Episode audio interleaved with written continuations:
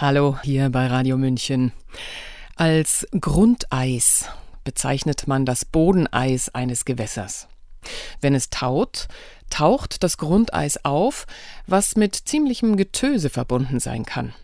Es soll nach Bauchgrimmen, Blähungen und Durchfall klingen. Wenn ich mir die Vorsitzende des Ethikrates Alena Büchs im Münchner Presseclub am 22. November ansehe und ihren plumpen Versuch deute, die Medien quasi mit einer Drohung weiterhin an ihre Seite zu binden, ja, da fällt mir das derbe Sprichwort Arsch auf Grundeis ein. Sie war es, die die Maßnahmen hocheskalieren wollte und impfen, was die Spritze hergibt. Das wundert nicht, denn laut British Medical Journal profitierte die 44-Jährige an der Technischen Universität München von Fördermitteln des pharmanahen Wellcome Trust, einer gemeinnützigen Stiftung, dessen Vermögen zum großen Teil in Unternehmen steckt, das Covid-Impfstoffe auf den Markt brachte. Auf welcher wissenschaftlichen Grundlage Büchs als Ethikrätin zur sogenannten Impfung und Spaltung der Gesellschaft aufrief, wird sie erklären müssen und vermutlich kaum können. Die Europäische Arzneimittelbehörde EMA antwortete auf eine Anfrage des Europäischen Parlaments, dass die sogenannten Impfstoffe nie zur Verhinderung von Covid-19-Übertragungen zugelassen wurden. Wo bleibt der Aufschrei? Hören Sie, EU-Arzneimittelbehörde deckt auf von unserer Autorin Sylvie Sophie Schindler, Sprecherin Sabrina Khalil. Da gab es zum Beispiel den Vergleich mit dem Blinddarm. Im ZDF hetzte Sarah Bosetti gegen ungeimpfte Menschen, indem sie sie mit einem Blinddarm gleichsetzte und meinte, Zitat, so ein Blinddarm ist ja nicht im strengeren Sinne essentiell für das Überleben des Gesamtkomplexes. Ähnlich übrigens äußerte sich der einst der SS-Arzt Fritz Klein. Bereits im Dritten Reich war es populär, das Wort Blinddarm auf Menschen anzuwenden, die man als lebensunwürdig betrachtet. Bosetti legte später noch nach. Sie entschuldigte sich ausdrücklich bei allen Blinddärmen mit den Worten Zitat Den Vergleich hattet ihr wirklich nicht verdient. Auch Wolfram Henn machte deutlich, dass man in der Gesellschaft gut ohne ungeimpfte auskommen würde, zumindest sollte man sich nicht unbedingt bemühen, ihr Leben zu retten. Oder vielmehr, sie sollten selbst erkennen, dass sie im Ernstfall besser abtreten sollten. Der Humangenetiker schlug vor, ungeimpfte sollten von sich aus auf künstliche Beatmung verzichten, wenn sie ein Covid-19-Notfall seien. Unmenschlichkeit, wie sie völlig selbstverständlich war, während der von der Weltgesundheitsorganisation WHO ausgerufenen Covid-19-Pandemie. Um diese Unmenschlichkeit praktizieren zu können, wurde ein riesiges, ein verbrecherisches Täuschungsmanöver aufgefahren, ein gigantischer Betrug, bei dem Regierungen ganz vorne mitgemischt haben. Natürlich, das ist längst bekannt, zumindest denen, die es wissen wollten. Bestätigt wird das nun auch durch ein auf den 18. Oktober 2023 datiertes Schreiben der Europäischen Arzneimittelbehörde EMA, das vor wenigen Tagen online veröffentlicht wurde. In den von der Vorsitzenden Emma Cook unterzeichneten Ausführungen wird dargelegt, dass die Corona-Impfung weder vor Ansteckung noch vor Weiterverbreitung schützt. Dafür sei sie auch nie bewilligt worden, sondern lediglich zur individuellen Immunisierung. Übersetzt bedeutet das, es lag zu keinem Zeitpunkt eine epidemiologische Grundlage vor, mit der man 2G oder 3G oder sonst irgendeine der aggressiv vorangetriebenen Maßnahmen hätte begründen können. Der von Regierungen und sogenannten Experten penetrant ausgegebene Slogan Mit einer Impfung schütze man sich nicht nur selbst, sondern auch alle anderen, war ebenso unberechtigt wie irreführend. Anders gesagt, es hätte nie passieren dürfen, Menschen aufgrund des Covid-Impfstatus nicht geimpft in ihrer menschlichen Freiheit einzuschränken oder sonst wie zu drangsalieren. An mindestens juristischer Aufarbeitung führt daher kein Weg vorbei. Dass sich die EMA dazu überhaupt geäußert hat, ist einer Anfrage mehrerer Europaparlamentarier rund um den Niederländer Marcel de Graaf zu verdanken darunter auch die AfD-Politiker Joachim Kuhs und Bernhard Zimniok. Anlässlich der Unstimmigkeiten rund um den Covid-19-Impfstoff baten sie um Aufklärung und riefen die Zulassungsbehörde zugleich dazu auf, die Marktzulassung zu widerrufen. Wortwörtlich heißt es in dem Antwortschreiben der EMA unter anderem Zitat Sie haben in der Tat recht, wenn Sie darauf hinweisen, dass die Covid-19-Impfstoffe nicht dazu zugelassen worden sind, die Übertragung von einer Person auf eine andere zu verhindern. Die Indikationen seien, Zitat, nur zum Schutz der geimpften Personen vorgesehen. Darüber hinaus wiesen die Bewertungsberichte der EMA zur Zulassung der Impfstoffe den Mangel an Daten zur Übertragbarkeit aus. Wie gesagt, das überrascht vor allem diejenigen nicht, die sich gegenüber der Pandemiepropaganda kritisch positionierten und sich dem Maßnahmenregime teilweise oder ganz verweigerten. Wer wollte, konnte mit wenig Recherchearbeit in Erfahrung bringen, dass der sogenannte Impfstoff nicht das leistet, was mantraartig eingebläut wurde. Ohnehin hätte stutzig machen müssen, dass die vermeintliche Impfung nur bedingt zugelassen wurde, Hersteller keine Haftung übernahmen und geschwärzte Verträge vorlegten. Und dass es nicht mal einen Beipackzettel gab. Nicht einmal die Ärzte kannten die Inhaltsstoffe. Oder man denke an die nicht belastbare These der Herdenimmunität. Um das nachzuprüfen, musste man nur den Unterschied zwischen klinischer und steriler Immunität kennen. Werden Viren abgefangen, bevor sie in die Körperzellen eindringen und sich vermehren können, spricht man von steriler Immunität. Nur dann kann man das Virus nicht mehr weitergeben. Impfungen gegen Covid-19 bauen aber nur eine klinische Immunität auf. Geimpfte können sich also trotzdem infizieren und weiterhin ansteckend sein.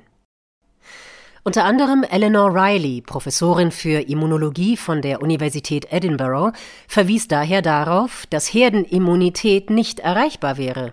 Bereits im November 2020 machte sie in einem ZDF-Beitrag klar, Zitat, Vergessen wir den Schutz der Massen, um die Verletzlichen zu schützen. Zitat Ende. Man müsste stattdessen die Vulnerablen direkt schützen. Trotzdem wurde monatelang so getan, als wäre Herdenimmunität möglich, und damit verknüpft waren zig Einschränkungen, Erpressungen und Diffamierungen.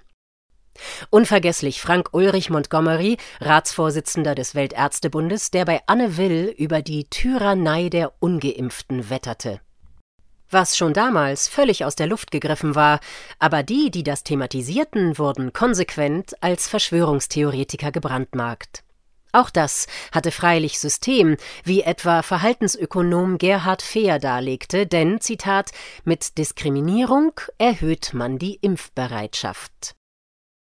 Alena Büchs, Vorsitzende des Ethikrates, setzte mit ihrem Motto, Zitat, da muss jetzt geimpft werden, was die Spritze hergibt, vor allem auf Aufdringlichkeit.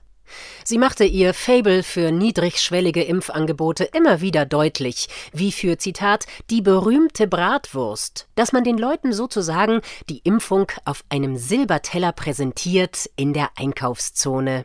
Zitat Ende. Manch einem ist die Bratwurst gut bekommen, die Impfung hingegen nicht.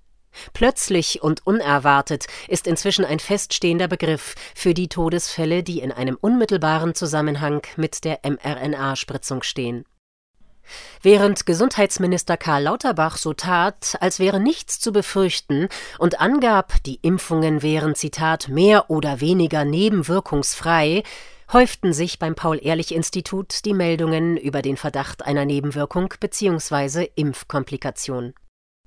Die letzte Erhebung Ende März 2023 nennt über 340.000 Meldungen. Das sind 1,77 Verdachtsfallmeldungen auf 1000 Impfungen. Auch die EMA geht darauf in ihrem Schreiben ein und formuliert es so: Zitat da ein großer Teil der Bevölkerung die Impfungen erhalten hat, rechnen wir mit vielen Berichten von Nebenwirkungen, die während oder kurz nach der Impfung aufgetreten sind. Zitat Ende. Neben leichten Nebenwirkungen könnten auch schwerwiegendere auftreten, wie etwa Myokarditis und Perikarditis, also Entzündungen im Bereich des Herzens. Nun wäre nachzudenken, warum die EMA nur antwortet, wenn sie gefragt wird, aber nicht selbst aktiv wird und, so simpel wie naheliegend, Warnungen zur rechten Zeit rausgibt. Spätestens bei der Debatte um die Impfpflicht hätte die Zulassungsbehörde einschreiten müssen. Niemand kann schließlich gezwungen werden, sich selbst zu schützen. Und wieso blieben die eingeweihten Behördenmitarbeiter stumm, als die einrichtungsbezogene Impfpflicht beschlossen wurde? Ganz einfach. Die EMA sieht sich, auch das wird in dem Schreiben deutlich, nicht zuständig, eigenständig zu agieren denn sie sei grundsätzlich, Zitat, nicht in der Lage, die Angemessenheit der vom Parlament und vom Rat angenommenen Verordnungen oder Richtlinien oder ihre Vereinbarkeit mit dem Vertrag zu kommentieren. Kurzum, man folgt nur den Anweisungen, und das war es dann. Dieser bereits in Zeiten des NS-Regimes praktizierte Untertanengeist würde freilich dem ehemaligen RKI-Chef Lothar Wieler gefallen, der die Corona-Zeit mit der Maxime überschrieb, diese Regeln dürfen überhaupt nie hinterfragt werden. Dass es so gekommen ist, wie es gekommen ist, wertet die EMA übrigens als ein Zitat Missverständnis. Richtig gehört, ein Missverständnis. Ach so, möchte man sarkastisch antworten, na dann, schwamm drüber. Die EMA macht derweil keine Schuldeingeständnisse, weil sie dazu keinen Anlass sieht, sondern weiter wie gehabt. In ihren Worten, man, Zitat, werde weiterhin transparent über die zugelassenen Verwendungen von Covid-19-Impfstoffen sein und Bereiche identifizieren, in denen wir Missverständnisse angehen müssen verbal gut getrickst. Suggeriert das Wort weiterhin doch, die EMA hätte schon immer transparent agiert und die entsprechenden Missverständnisse identifiziert. Nur bleibt geheim, wie das vor sich gegangen sein soll und wieso die EU darauf nicht reagiert, sondern vielmehr Milliarden von Impfdosen bestellt und die Kampagne weiter massiv vorangetrieben hat. Die Hinweise der eigenen Arzneimittelbehörde zu übersehen, ist mehr als grob fahrlässig, sondern deutet auf Totalversagen hin oder auf wissentliches Zuwiderhandeln. Hat nun also das Spiel begonnen, wonach sich die einzelnen Akteure aus der Affäre ziehen und sich gegenseitig den schwarzen Peter zuschieben? Bis auf wenige Ausnahmen wie Berichte in der Weltwoche und der Berliner Zeitung schweigen die Medien über das von der EMA herausgegebene Schreiben. Auch die öffentlich-rechtlichen, obwohl sie per Vertrag dazu verpflichtet wären. Kein Wunder, sind sie doch mehrheitlich in das staatspropagandistische Vorgehen während der Pandemie verstrickt. Viele Medienvertreter haben getan, was Millionen andere in dieser Zeit ebenfalls getan haben, Sie ließen sich dazu verführen, das Schlechteste in sich selbst hervorzuholen. Nur macht gerade dieses Schweigen das vorgefallene Verbrechen gegen die Menschlichkeit umso wuchtiger. Zitat Wissen Sie, für den größten Teil der Deutschen ist das Thema einfach durch, sagte Michael Kretschmer im Januar 2023 bei einem offenen Bürgerdialog, als er nach der Corona-Zeit gefragt wurde. Falscher konnte der sächsische Ministerpräsident nicht liegen. Freilich würde ein großer Teil der Bevölkerung alles am liebsten verdrängen und vergessen, also die Lügen, Diffamierungen, Drohungen, Erpressungen, Ausgrenzungen, Isolierungen. Aber das wird nicht möglich sein. Unaufgearbeitetes Unrecht bleibt Unrecht, und würde das toleriert, wäre auch Deutschland ein Unrechtsstaat. Zitat Ich halte für ein eigentliches Unglück das Verbinden von Wunden, die noch voll Eiter sind. Und sie sind voll Eiter. Das Vergessen der Dinge, die nicht durchschaut, nicht begriffen, nicht überwunden und daher nicht vergangen sind, schreibt Max Frisch in seinen Tagebüchern. Und er fragt, aber sind auf meiner Seite so viele? Es wird Zeit, sich an seine Seite zu stellen und die Dinge sich anzuschauen und zu durchschauen und endlich zu begreifen, was da geschehen ist, mit uns allen. Sie hörten EU-Arzneimittelbehörde deckt auf von unserer Autorin, der Philosophin Sylvie Sophie Schindler, Sprecherin Sabrina Khalil. Mein Name ist Eva Schmidt und ich wünsche mir schon jetzt warmes Wetter, damit das Grundeis gründlich schmilzt. Haben Sie einen schönen Tag und Abend. Ciao, Servus.